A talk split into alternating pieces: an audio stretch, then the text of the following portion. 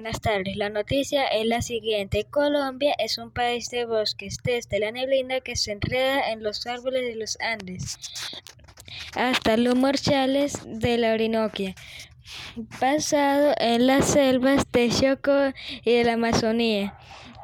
El IDEAN calcula 53% de territorio nacional cubierto por bosques.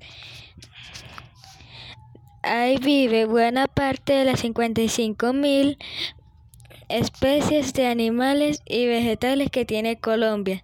De ellos dependen miles de cientos de personas.